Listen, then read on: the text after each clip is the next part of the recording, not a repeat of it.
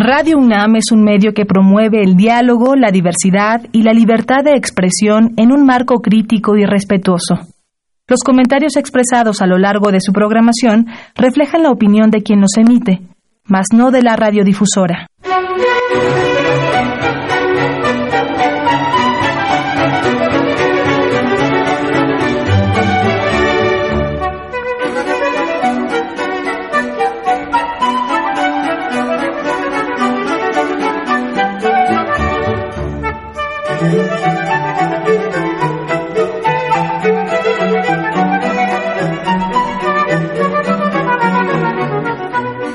La libertad de expresión, mis valedores, una más de las tantas ideologías corrosivas que el capitalismo ha infiltrado a unas masas pasivas, ajenas, ignorantes y primitivas. Caramba, eh, no tanto primitivas, vamos a decir permisivas, que todo lo soportan, indiferentes a todo, y esto es por cuestión de ignorancia. Pero en fin, la defensa de los derechos humanos, todo la serie de ideologías. Antes que la defensa de los derechos humanos tenemos la peor de todas, la democracia. Y después de la democracia, la la, bueno, la democracia representativa, que no es representativa, sino eh, es sustitutiva en lugar de representativa. No defienden esos de la sexta, sexagésimo cuarta legislatura no defienden nuestros intereses, sino los de ellos, porque es una sustitución de, los, de la, del paisanaje. Ellos se representan a sí mismos, pero en fin, eh, la libertad de... No, perdón, antes la, los derechos humanos. Imagínense ustedes una costosísima Comisión Nacional de los Derechos Humanos que fue impuesta por los Estados Unidos para que eh, se firmara el Tratado de Libre Comercio allá por el 94, por el sí, 94 y eh, cuando para que vean lo hipócritas. Hacen una alaraca con la muerte de un joven de la clase alta, un gordillo, no, no, no, ronquillo, y cuando la Comisión Nacional de los Derechos Humanos ha visto la relación del, del obrero con su patrón, el trabajo no, no pagado, el trabajo impago que se llama, el trabajo eh, eh, robado por el por el empleador. Todo eso son puras ideologías, como les digo, corrosivas, dañinas para todos nosotros. Y ahora la libertad de expresión. ¿Se imaginan ustedes? No, pero lo más seguro es que lo aceptan pasivamente, la libertad de expresión. En alguna de las redes sociales, lo dije ayer, anteayer, un día de estos, dije, en manos de quién se ubica esa reputada libertad de expresión, en las del periodista que expresa sus opiniones o en las del dueño del medio donde el periodista expresa unas opiniones que el propietario del medio puede calificar de perjudiciales para sus intereses eh, eh, de propietario precisamente y de capitalista y entonces, ¿cómo va a reaccionar? Eh, los medios son propiedad de los oligarcas. Tienen al frente de los micrófonos a voceros oficiosos de esos oligarcas. Libertad de expresión. ahora que los dueños están recortando tantísimo personal, libertad de expresión.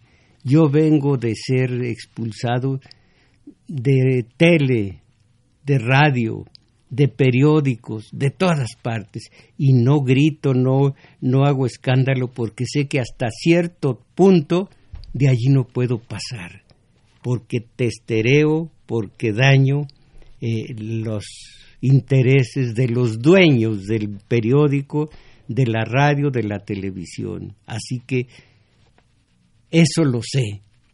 Y les repito, los dueños de los medios no tienen vocación de suicidas. Repite, aguantan hasta cierto punto. O si no, se lavan las manos. Nosotros no tenemos ninguna injerencia en las opiniones del tal Mujarro. Por ejemplo, entonces, todo esto, todo esto conforma la gran mentira, el gran embuste que es la libertad de expresión.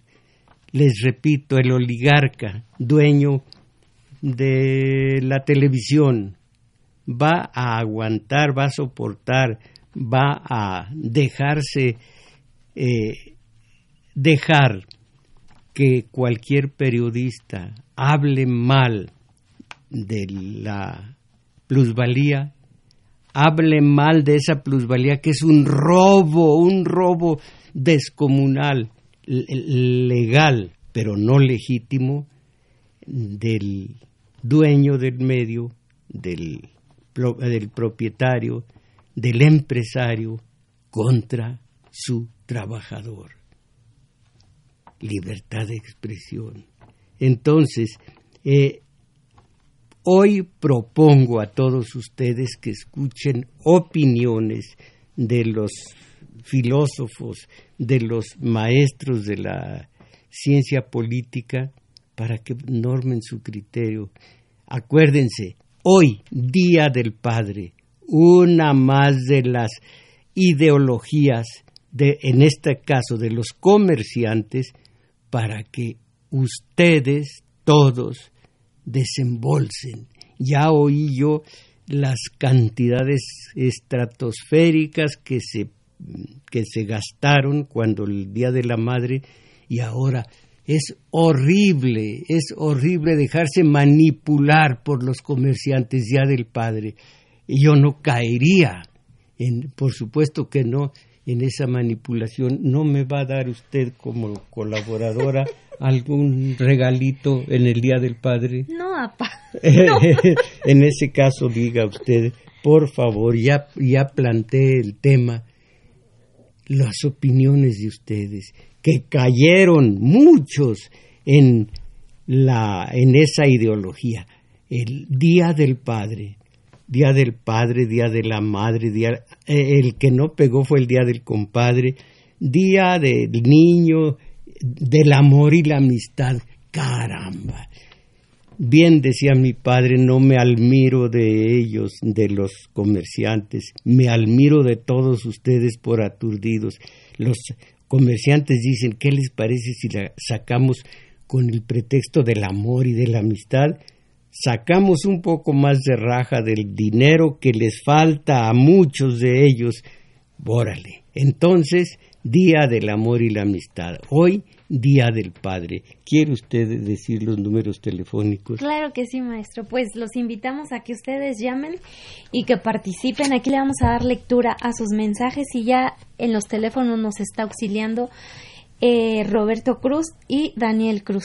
Y bueno, estos son los números telefónicos para el área metropolitana 55 36 89 89 y para el resto de la República 01 800 50 52 6 88.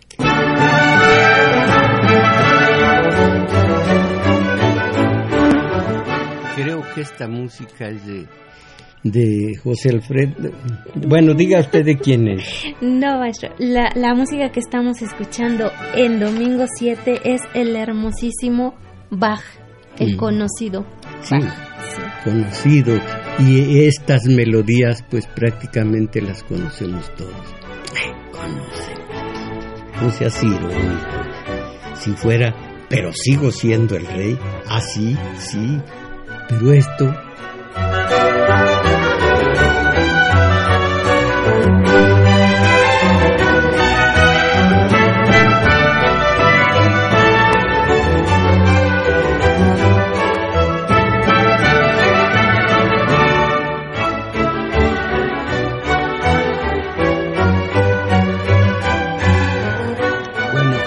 las opiniones, más bien el análisis de los filósofos de la ciencia política acerca de la libertad de expresión de los medios.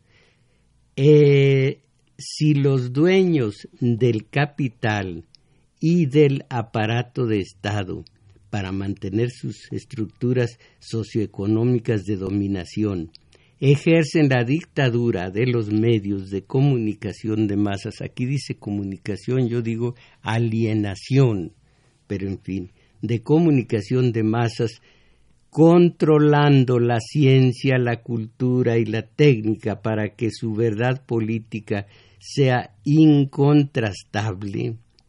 Así, la más alabada de la democracia será sin duda una dictadura real.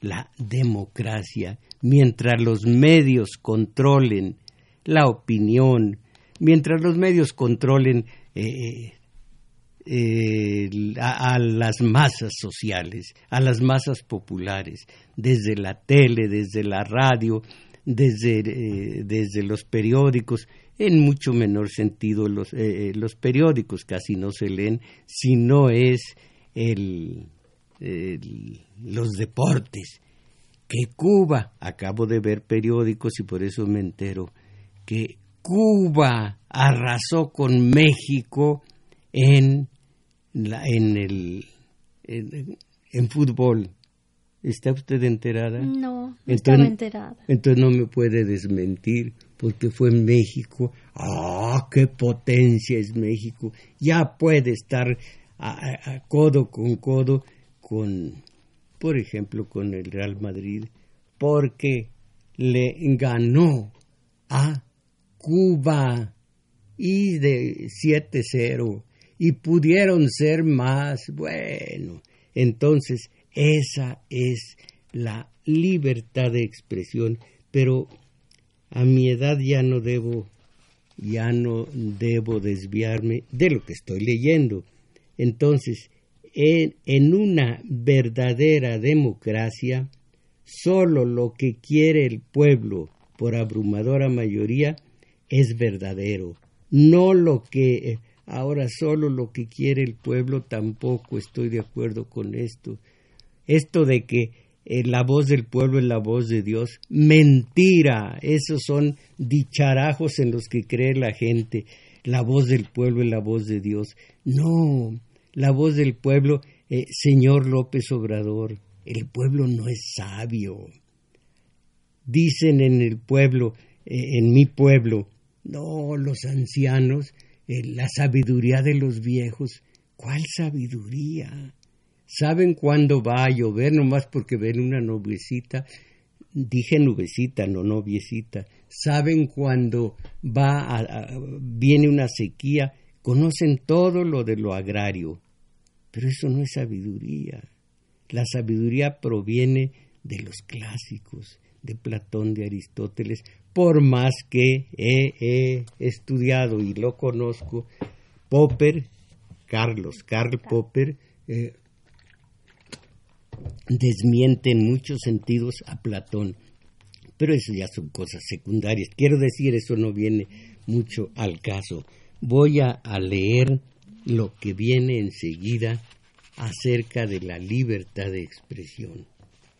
Para las empresas periodísticas, debido al programa acelerado de la tecnología, ganar tiempo en la confección de un diario ahorrar, ahorrar mano de obra significa poner en circulación más pronto que otros concurrentes su producto, que son las noticias, en el mercado.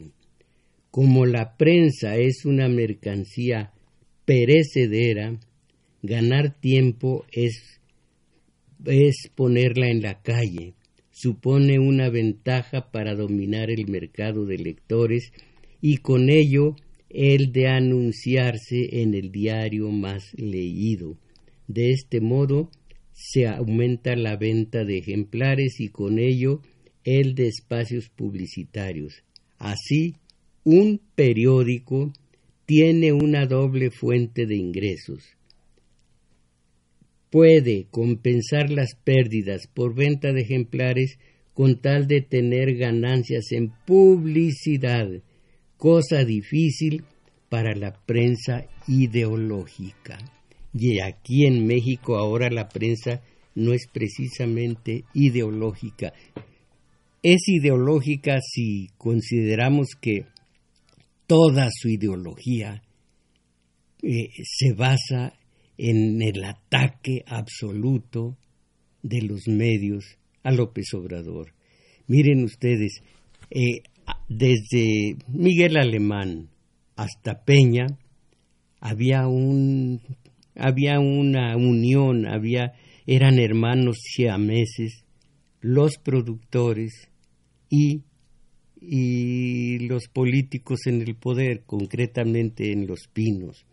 Se trataba de políticos, eh, políticos eh, financieros, no, no precisamente financieros, políticos eh, productores, no tampoco,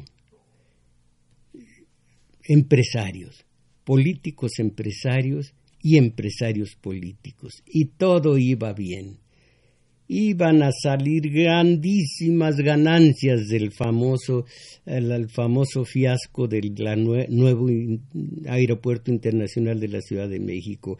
Grandes eh, fortunas iban a amasarse, se estaban haciendo ya allá por los rumbos de Texcoco.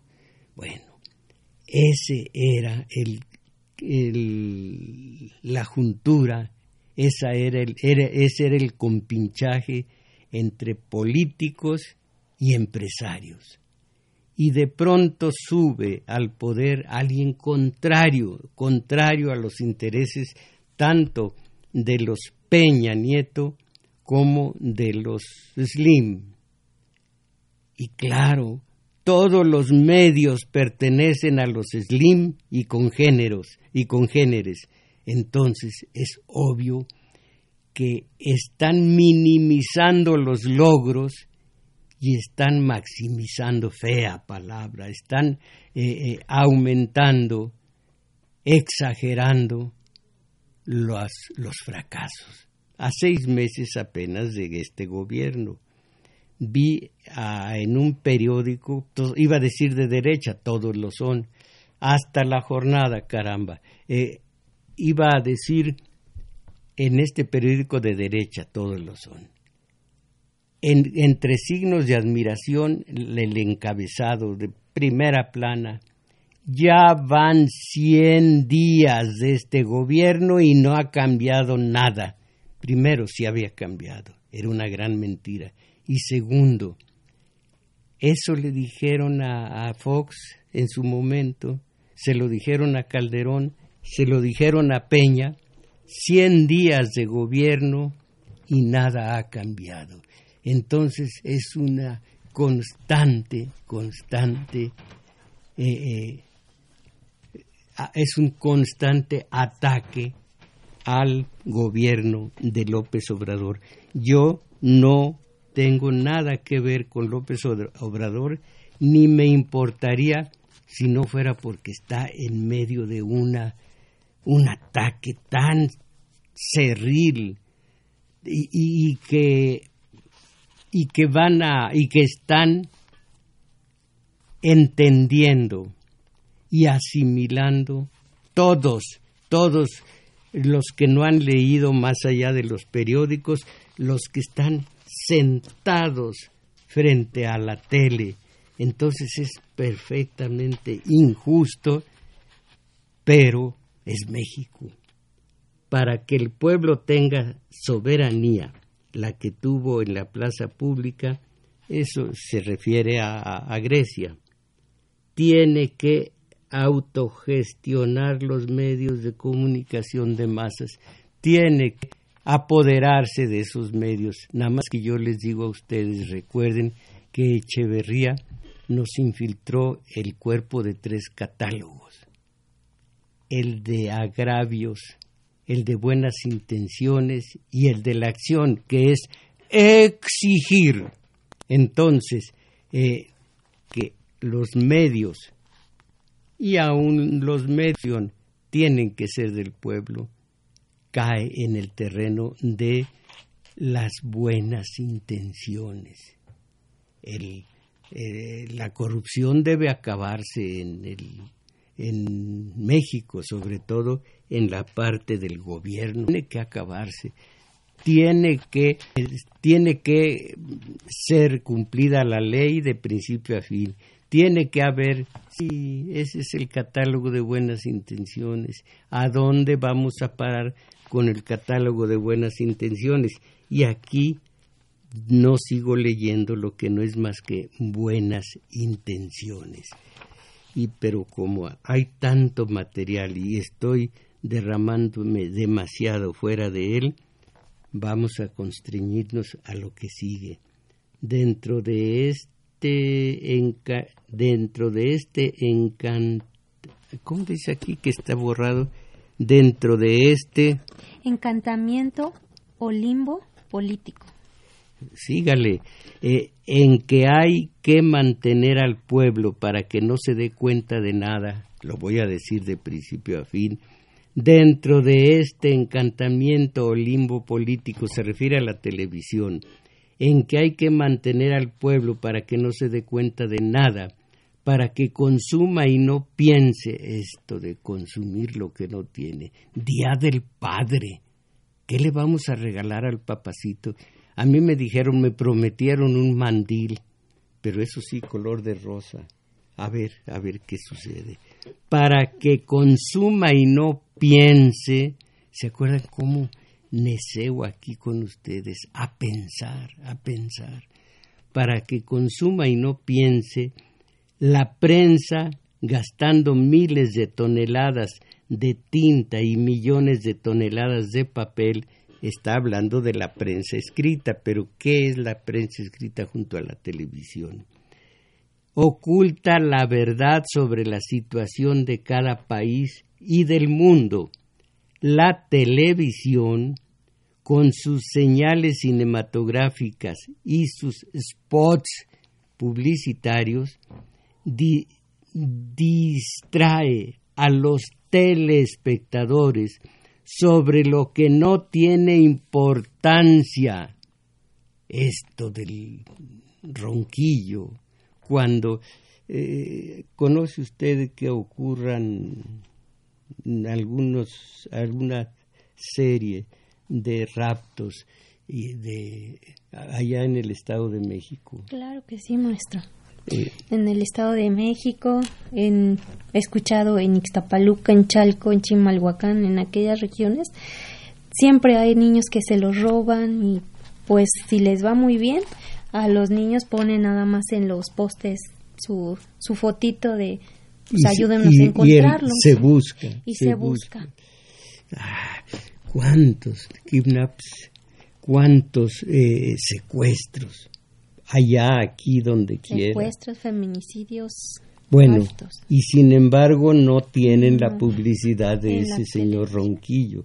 Bueno, y eh, me recuerda mucho el escándalo que levantaron, sobre todo TV Azteca, cuando mataron, iba a decir sacrificaron, no, no, cuando asesinaron a Pancho, ¿qué? El de TV Azteca, Pancho, ah, ya se me olvidó, eh, al, al conductor de Paco, eh, Paco Stanley, Paco Stanley, qué escándalo. Y al siguiente día se supo la causa por la que fue asesinado, aquel escándalo de la televisión, sobre todo de TV Azteca, contra Cárdenas, contra eh, eh, un Cárdenas que era por aquel entonces eh, el jefe de gobierno del que era también por aquel entonces Distrito Federal. ¿Cómo se fueron contra Cárdenas, como ahora contra la señora Sheinbaum, pero de una manera feroz. Al siguiente día se va sabiendo que Paco Stanley fue asesinado porque esto, por esto, otro, por esto, y se acabó el escándalo, la escandalera, y se quedaron callados los de TV Azteca. Si aquí ocurriera algo semejante, ya no estarían los noticiarios abriendo día con día su programación con el sacrificio, el asesinato del señor o del joven Ronquillo de la Universidad del Pedregal o algo por el estilo.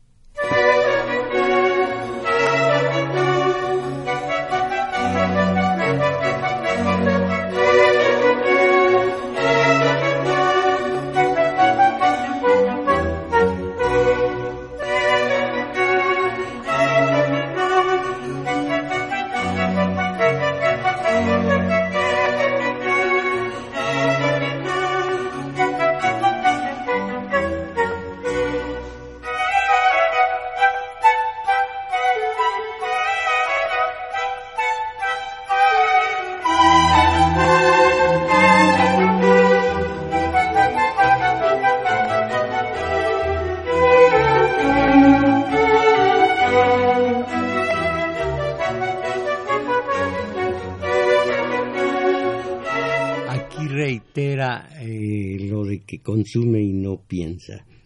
Los medios de comunicación de masas altamente centralizados por el capital, un capital separado del trabajo, crean un modelo de sociedad banal que consume más que piensa, que imita y no crea.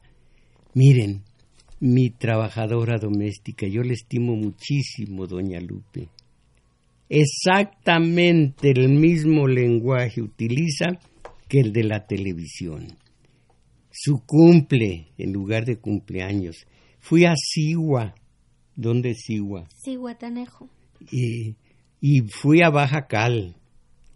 ¿Dónde es? Baja California. Y, y que tenga buen fin. Les digo, creo que lo dije hace 8 o 15 días, que cuando me dijo que tenga buen fin, si soy católico, que esté un cura a mi lado.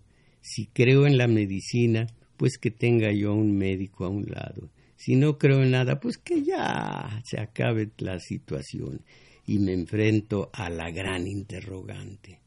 Así que a ver cuál es mi fin. ¿Qué está diciendo? dice ella. Pues que tenga buen fin, me dice. Fin de semana. Ay, ay, que tenga buen fin es que tenga buen fin de semana. Caramba, todo lo que, como hablan los comunicadores allá arriba, las comunicadoras también, está reproduciendo aquello. Toda la gente de por acá abajo, voy a, un gimnasio a hacer un poco de cardio, así hablan todos. Bueno, ¿para qué decir que todo mundo, a ver si no, no meto la pata aquí, no, no meto la pata. Todos los jóvenes barbados, barbones, y todos manchados sus, sus, sus brazos como los futbolistas. No tienen ni el nada, el 0,001% de las de los dineros de los futbolistas. Ah, pero la barba y los tatuajes sí los tienen junto con los futbolistas. Y me decía alguien, ves que tú eres viejo, nosotros somos jóvenes, y, somos jóvenes y soñadores. No, le dije, son imitamonos, son imitamicos, como dijo eh, eh, Guillén, Nicolás Guillén, el cubano, poeta, no es no no lo creo, no lo creo muy buen poeta, pero es poeta. Bueno, simplemente imitamicos. Modas que vienen de San Francisco, California, las adoptan ustedes no por jóvenes, sino por imitadores que no saben crear, todos barbones porque así lo impone la moda. Se ven ridículos jovencitos con una barba de aquellas y yo pienso, soy fanático de la lectura de la Grecia antigua, pienso en esos venerables Platón, en esas venerables eh, eh, barbas de Aristóteles y de todos los filósofos de aquel entonces. Pienso en, Sófocles, en eh, Eurípides, en Esquilo y en todos los grandes del pensamiento en, el, en la Grecia antigua. Pues para venerar a Platón, rasúrenlo, si no va a aparecer alguno de los jovencitos imitamicos aquí de la vuelta, eh, eh, con su barba, con sus tatuajes y en la mano que traen. El celular. El celular que no falle, el celular. Me acerqué a uno de los que estaban haciendo ejercicio en un pequeño descanso, tomó el celular, por supuesto, y yo de reojo vi lo que estaba eh, admirando. No posible, alabo el gusto. Unas, unas personitas, mujeres, en puro chonchín, en puro chonchín, moviéndose de un lado a otro. Ah, con razón, esto es lo que ven en el celular. Pero todos y todas con su celular en la mano. Vámonos a la página 208. A ver, estoy dejando, pues imagínense, tiene 300 páginas. Ahora vamos a la página 208. Oh no, la dictadura de los medios de comunicación de masas es muy sutil. Aparentemente el sujeto que lee, ve y oye no, eh, no se, esti no se estima manipulado, pero en realidad, debido a la repetición de los mensajes publicitarios, sin saberlo, compra el libro. Aquí en México no. El producto, la música, el perfume y el objeto del deseo creado por los medios de comunicación de masas. Ahí tienen cuántos años hace, no muchos. El celular era un producto exótico, solo los muy ricos tenían su celular. Ahora, ¿qué les puedo decir si ustedes saben perfectamente? Y si no, nada más, ¿qué tienen a un lado? No, no al chamaco. Tienen el celular a un lado. Ahora los medios de comunicación de masas dejan dejan al individuo aislado en casa, separado de sus vecinos, en fin, eh, eh, y del resto de la sociedad para que no haya disenso popular entre el orden económico y político manipulados por la burocracia, las burguesías y la partidocracia, mientras el pueblo duerma políticamente mientras crea que unas elecciones generales o, municipales constituyen su verdadera participación política, mientras crean que su voto es la democracia, eh, dejando a las empresas, las instituciones y los gobiernos en manos de una élite del poder, el futuro será como lo pasado. Unos mandarán y otros obedecerán. Unos producirán la riqueza social y otros la administrarán. Unos tendrán el saber y el poder y otros seguirán siendo masas pasivas, ignorantes, oprimidas y explotadas.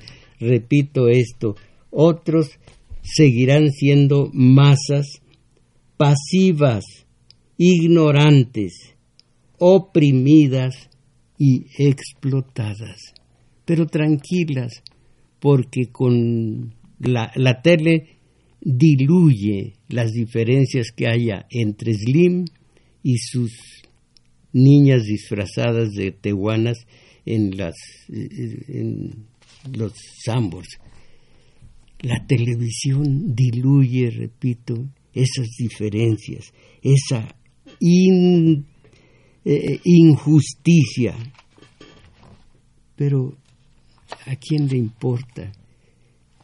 Eh, le pregunté a alguien, creo que ayer, ¿y qué está haciendo tu mamá? Porque dice, le duelen los pies o algo así. ¿Y qué está haciendo? ¿Ya fue con el médico? No, se concreta a ver la televisión. Ese es el destino del ignorante, ver la televisión. Y miren lo que la televisión hace de mal para la sociedad. Hablé de Popper que, que refuta en muchos sentidos a Platón, pero dice que mientras la televisión no sea controlada por un buen gobierno, esa, el pueblo va a seguir siendo ignorante, manipulado, va a ser un, un lastre histórico por, eh, por cuestión de que se queda a dos nalgas viendo la televisión. Qué terrible. Eh, las, los televidentes, lectores o radio oyentes son manipulados políticamente con una información para la dominación como lectores pasivos. Así, si es elegida la derecha, ganan los bancos, las grandes empresas, los latifundios y los poderes constituidos.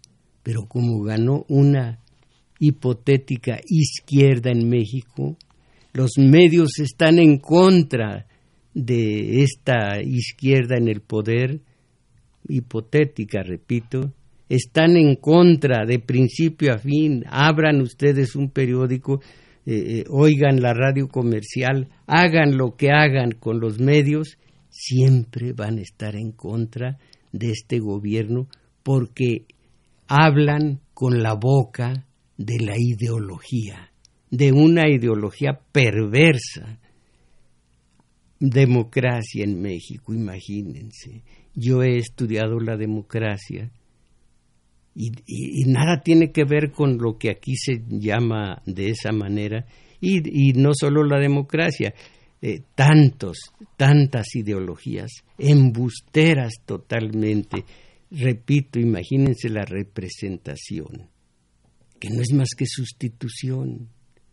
Imagínense la, los derechos humanos, Ah, y dice, dice a alguno de los autores que estoy leyendo y que estoy analizando con la gente que va al taller de teoría política. Parece que tuvieran un pequeño, un pequeño remordimiento y en Estados Unidos los mega ricos, los mega... Eh, eh, los ricos en, en dólares, pero no en millones, sino en billones, destinan una pequeña partecita para caridad pública. En México hacen lo mismo los Slim. Y, dice el comentarista, allá en México tienen un recurso perverso y le llaman el teletón. Por supuesto que estoy de acuerdo con eso, el teletón. Entonces, los televidentes, lectores eh, o radioyentes son manipulados políticamente con una información para dominación como lectores pasivos. Así, si es elegida la derecha, ganan los bancos, las grandes empresas, los latifundios y los poderes constituidos. Y y si pierde la derecha realmente tal y como están las cosas, no pierde políticamente porque la izquierda, si llega al gobierno, respeta y favorece a la burguesía industrial mercantil y financiera. Fregados estamos. De esta manera, mientras el pueblo no, sea, no se autogobierne, y aquí está de nueva cuenta el catálogo de buenas intenciones. No, el pueblo no se autogobierna. El pueblo no quiere autonomía, no quiere eh, libertad. La libertad le asusta. La libertad lo haría tener responsabilidad de sus actos, actos libres. No, mejor otro dicharajo, el que es mandado no es culpado. Así que el pueblo hace lo que le mandan y no le hierra, para nada. Entonces no va a autogobernarse, como dice, eh, eh, mientras el pueblo no no se autogobierne, siempre perderá política y socialmente, ya sea con los conservadores, los reformistas o los socialistas de terciopelo, entre comillas, y la misión de los medios de comunicación social consiste en este sentido en seguir adormeciendo al pueblo con el somnífero de la democracia parlamentaria, esto en Europa, aquí es la democracia representativa, y el Estado de Derecho, siempre de, siempre de hecho favorable a las minorías privilegiadas, mientras nosotros no pensemos, pero al pensar nos vayamos a la lectura de estos ensayos, seguiremos siendo pasivamente eh, cultores del Día de la Madre, del Día del Niño, del Día del Padre, del Día del Amor y la Amistad, del Día de... puros días de esa naturaleza. Pero esta es la rutina, esta, esto es lo concebido, esto es lo que nosotros ah, necesitamos. Siempre delegar, siempre tener un padre allá arriba al que se le exige. Yo les pongo esta, este, esta alegoría que me funciona. Miren, imagínense ustedes a los dos únicos mm, boxeadores que llegué a conocer de nombre. Uno era Julio César Chávez y el otro Oscar de la Hoya. Uf, qué tiempos. Bueno, imagínense ustedes a Julio César que en el quinto asalto está siendo vapuleado por Oscar de la Hoya. Se detiene de pronto y le dice con el posicionador en la boca, no, no habla claro, pero le dice, ya no me golpees y deja que te golpee yo. ¿Es posible eso? Bueno, pues eso es lo que dice el pueblo, las masas, cuando no se tiene conciencia de enemigo, de enemigo histórico. Se exige como adolescente que no quiere crecer, eh, Oscar, Oscar el perdón, el protagonista de El tambor de hojalata, de, del novelista alemán Gunther, Gunther Grass, eh, no quiso ya crecer.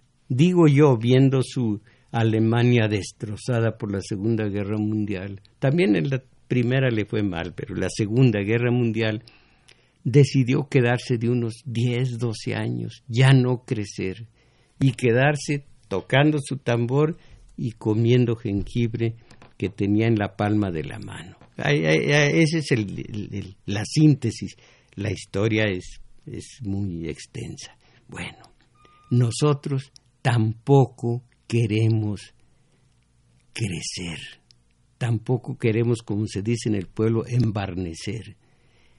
Nos quedamos de 8, 10, 12 años con un papacito allá arriba, ya sea eh, el capital, un capitalista o sea un político.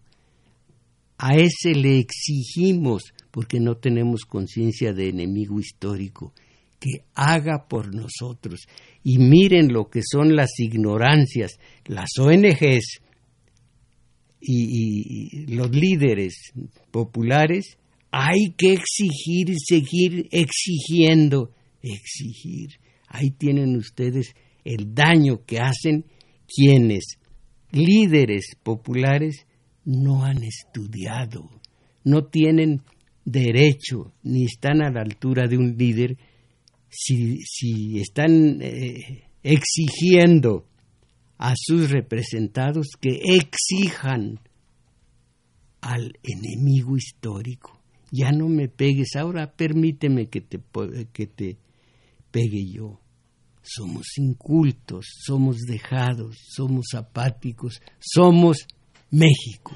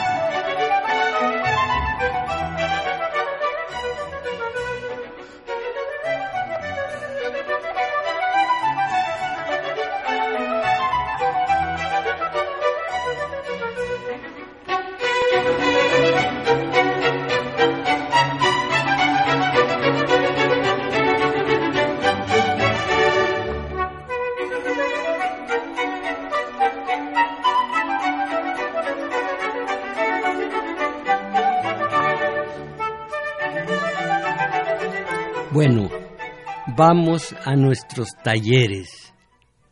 El de teoría política se lleva a cabo los sábados de 11 a 13 horas en El Juglar, situado en Manuel M. Ponce 233, Colonia Guadalupe Inn. Y les digo la única eh, señal que conozco porque me la han dicho acerca de cómo llegar si van en Metrobús, bajarse en la estación Olivo, u Olivos, no sé, eh, Olivo, caminar hacia como en el rumbo de Revolución, pero nada más un par de cuadras largas y encontrarán un parque. Eh, a la derecha una iglesia. Allá ustedes si quieren encomendarse a Dios, porque es teoría política. Y enfrente, en, en eh, a un ladito de la iglesia, nuestro taller de teoría política donde le donde estudiamos todo esto, las ideologías, los principios políticos, en fin, tenemos un pie en la historia, un segundo pie en la realidad objetiva y un tercer pie en la en el cortoplacismo, no ya no, no, ¿cuál tercer pie? Bueno, eh, eh, la realidad objetiva y el cortoplacismo. Yo detesto el corto plazo, pero también cuando ocurre algún hecho que llama mucho la atención eh, y que es digno de analizarlo en nuestra teoría política. Los domingos ahí mismo en, en el juglar tenemos nuestro taller de lectura yo lo amo porque nos saca poco a poco de la mediocridad. Allí no hay reglas, allí no se leen cuestión de, de, de, cosas que van a la razón, no, es algo que va al sentimiento, que crea vivencias. Y como les he dicho siempre, e, esas vivencias abren, abren la, la, mm, la mente, no, no, no, no, no la mente, la vida interior, afinan la sensibilidad y robustecen la imaginación. Y con esas vivencias comenzamos, y con esa vida interior, comenzamos a dejar la frivolidad, la, lo que no tiene ninguna, ningún valor para nuestra personalidad y vamos saliendo de la, del subdesarrollo mental, que es el peor de los subdesarrollos, salimos de la mediocridad. Ahora, miren que eh, este programa pues llama a, otros programas y se robustece, a menos que, que ustedes no estén de acuerdo con mi opinión. Maestro, se está filtrando otra estación de radio en la señal de AM. No sabemos si escucharlo a usted o a... ¿Qué dice aquí? O a Juan Gabriel. la vez pasada era... A mí me tocó escuchar a Luis Miguel y ahora es Juan Gabriel. pues que, que nos ayuden el encargado de la señal para tener una mejor calidad de audio. Pues quien, a quien corresponda. Pero van a decir, no, que quede Juan Gabriel y no ese Amarguetas que todo lo ve mal y que dice que somos ignorantes, que no sabemos pensar. Un saludo al maestro. Decirle que es encima otra señal de radio, ¿qué está pasando? Pues qué estará pasando. Eh, siquiera fuera una ópera de Mozart, por ejemplo, Così fan tutte, eh, esta ópera es totalmente misógina. Così fan tutte, así son todas. Así son todas. Y pone en evidencia a dos novias a dos mujeres y eso no está bien de Mozart, pero pues es arte. Eh, ayúdeme. Patricia Quintana de Tlaxcala. Nuestro pueblo está hundido en una gran ignorancia. Este pueblo mexicano es ignorante, convenenciero, viendo la televisión. Gracias, un saludo le mando. Ay, no, no entendió usted dice, dice algo muy hermoso acerca de mí y le iba a decir a medias de la lectura, eso no lo no se no se transcribe, eso que no se escuche. ya, ya pasó mosca. ¿Sabe lo que es ya pasó mosca? Eso es en, la baraja. Eh, Juan Guzmán. Ah, deja decirle por qué. Ah.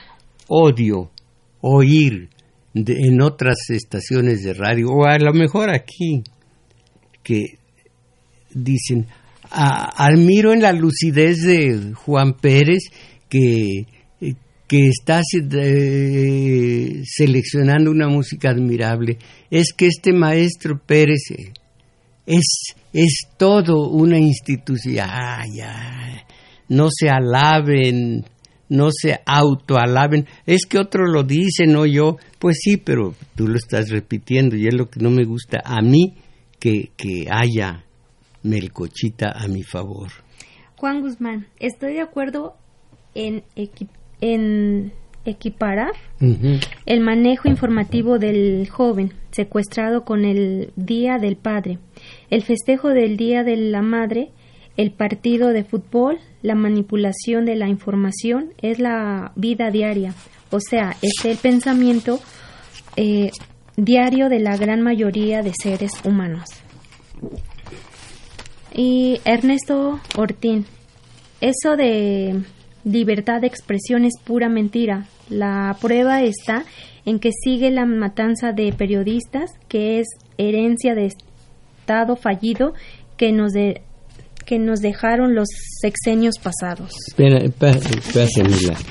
No er, Ernesto Ortín. Ortín. Ortín.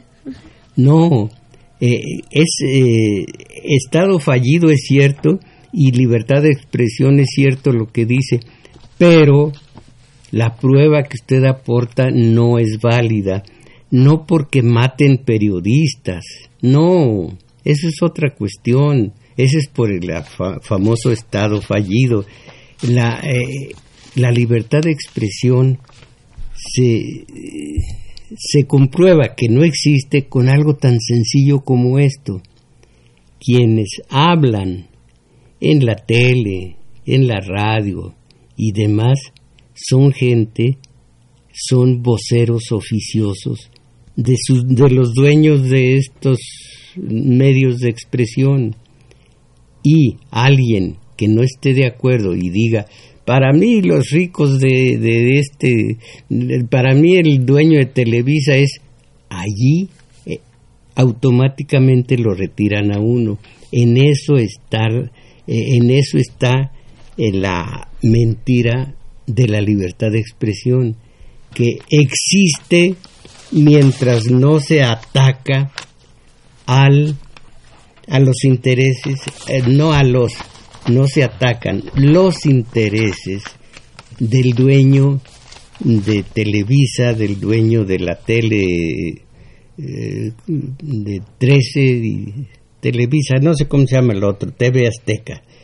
No, cuando ya no les conviene lo hacen a un lado a uno, entonces no está la libertad de expresión, no es porque maten periodistas, eso es otra cosa.